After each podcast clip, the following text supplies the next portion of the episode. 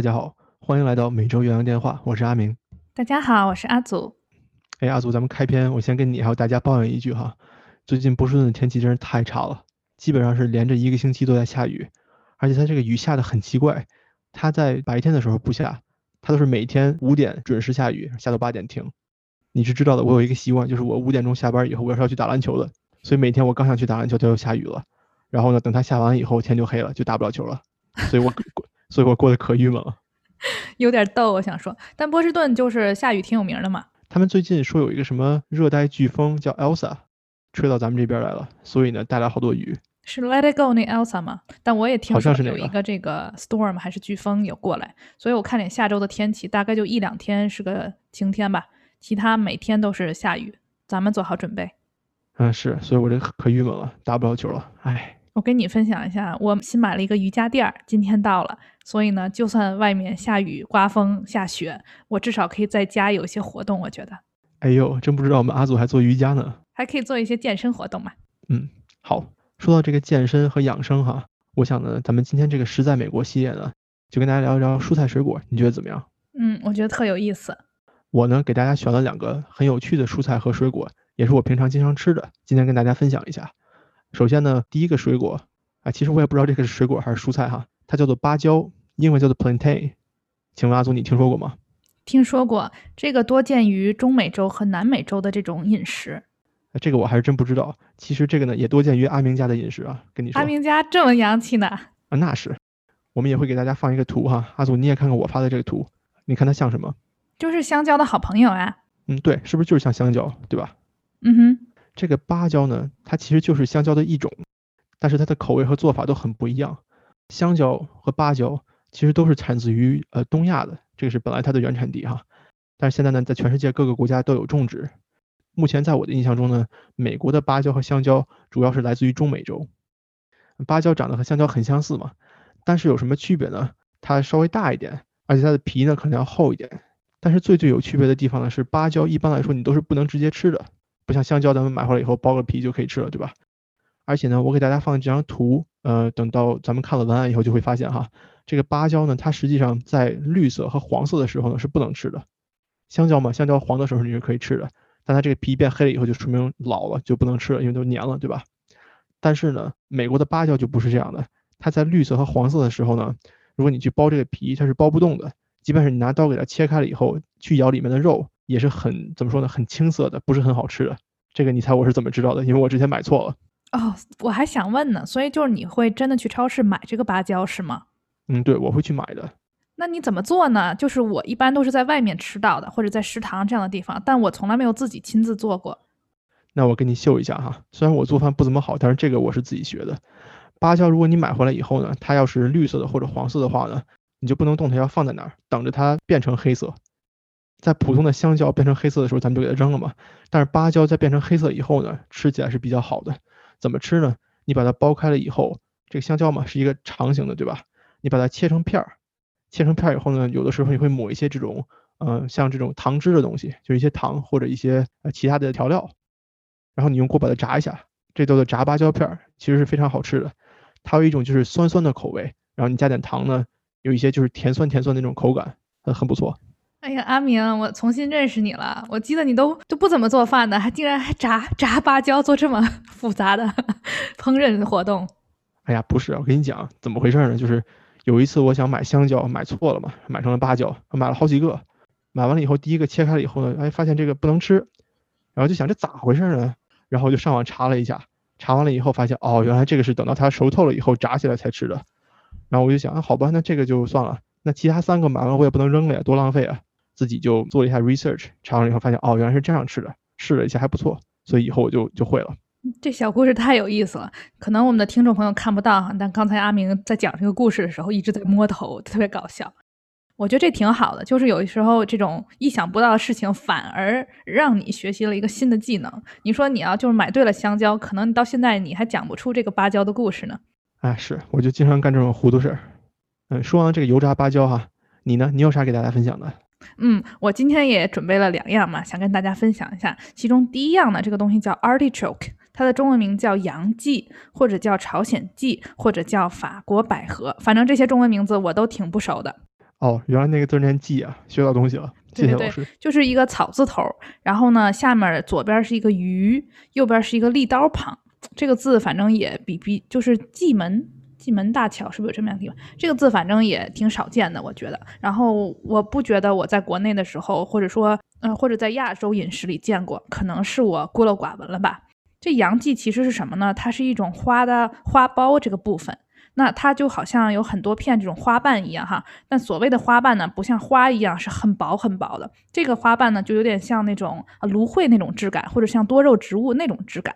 那这些一瓣一瓣的这个花瓣，或者说所谓的叶子，就是我们可以吃的部分啊。当然了，就是说这种也分这种啊小洋蓟啊，或者这种比较成熟的洋蓟。如果一般说都能吃的话，一般是这种啊 baby 洋蓟，就是小洋蓟。或者呢，如果是比较成熟的洋蓟呢，一般你会吃里面的这个部分。所以大家在超市呢，经常会看到，其实这个名字是呃不叫 artichoke，而是叫 artichoke heart，就是指这里面的部分。那我第一次吃到这个呢，啊是在一个同事家，他家是意大利裔美国人，当时去他们家过感恩节嘛，然后感恩节大餐，哎，有这么一个叫 stuffed artichoke，有这样一个东西。然后我是，哎，我说这是什么东西啊？然后人家给我介绍了一番，那还真是我第一次就是真的吃到。那阿祖，我问你一下哈，你刚才说的这个英文 stuffed artichoke，这是啥意思呢？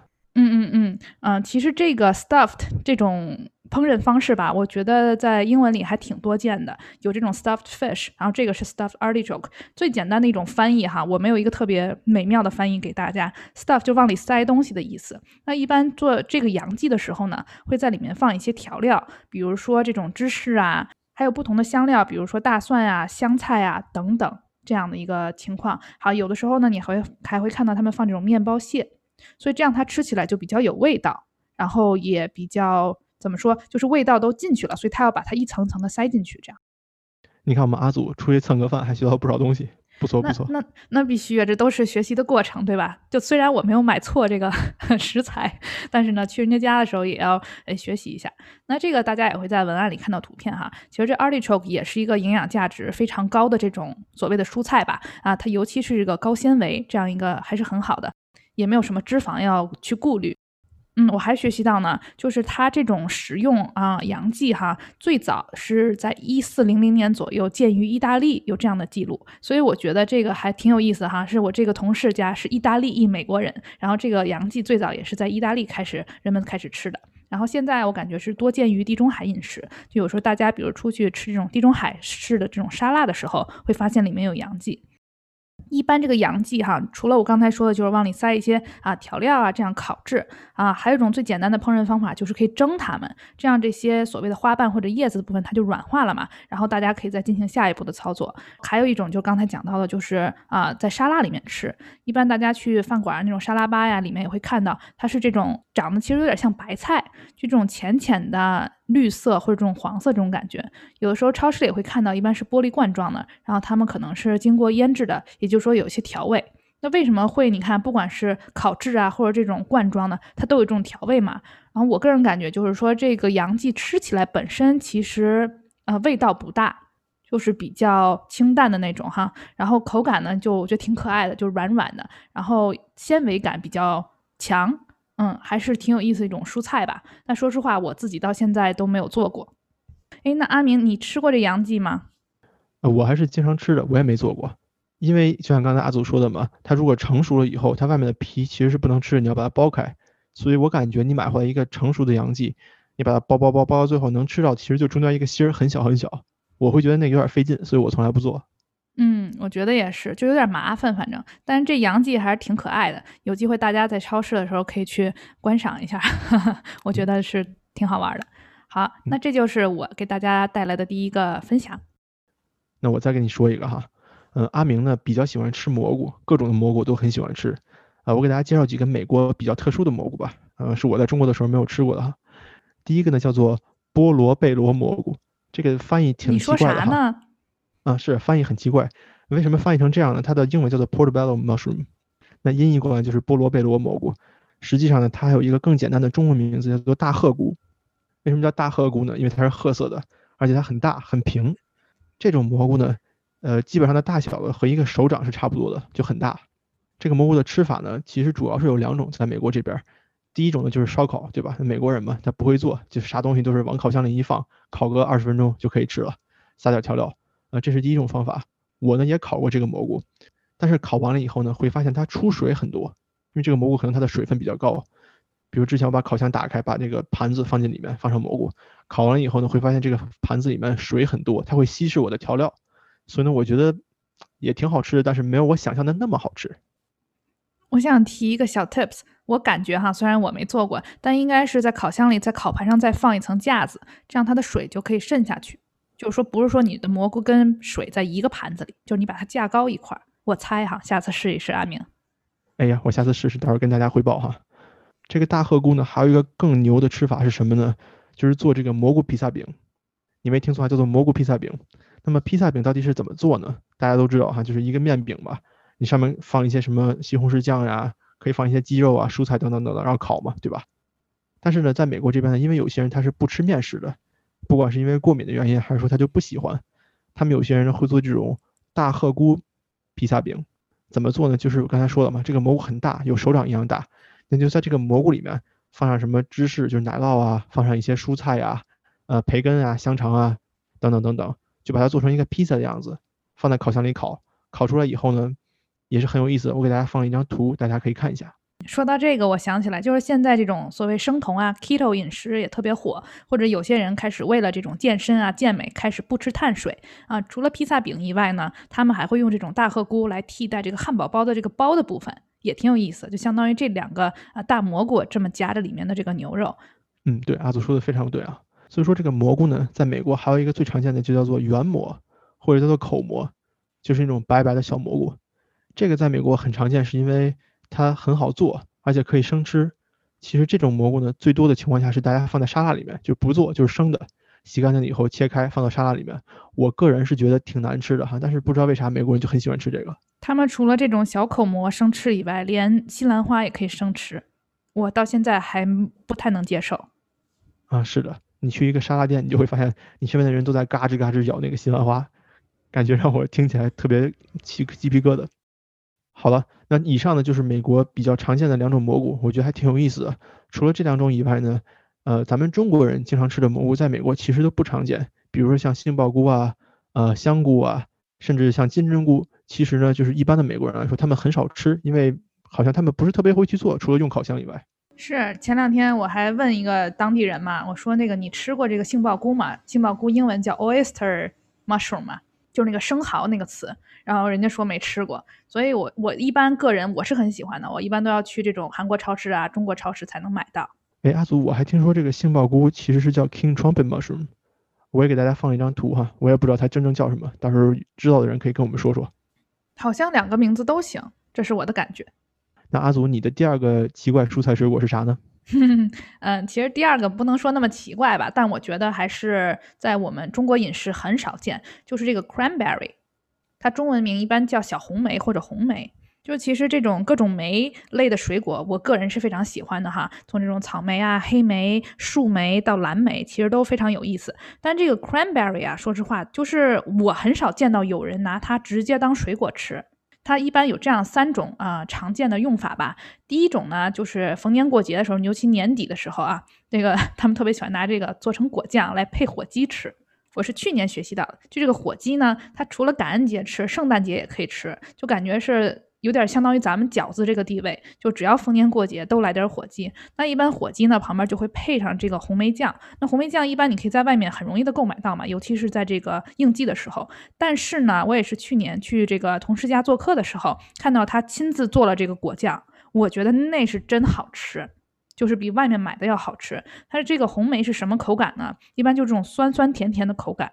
然后呢，如果你自家做果酱的时候嘛，果酱一般都是比较绵软这样一个口感。但是因为你自家制的原因呢，它其中可能还有一些呃这种零星的还没有呃所谓烂掉或者软掉的这种红莓，所以你在这种果酱的口感里可能还会吃到一些特别有嚼劲儿的这种小红莓，我觉得特别好吃。第二种做法呢，比较常见的就是红梅干儿，就这种像葡萄干儿一样的，它不过是红梅干儿。然后这种呢，我感觉就是我之前看到很多人啊在这边嗯买东西带回国的时候也会买这个红梅干儿，因为价钱也不贵嘛，然后也比较好携带。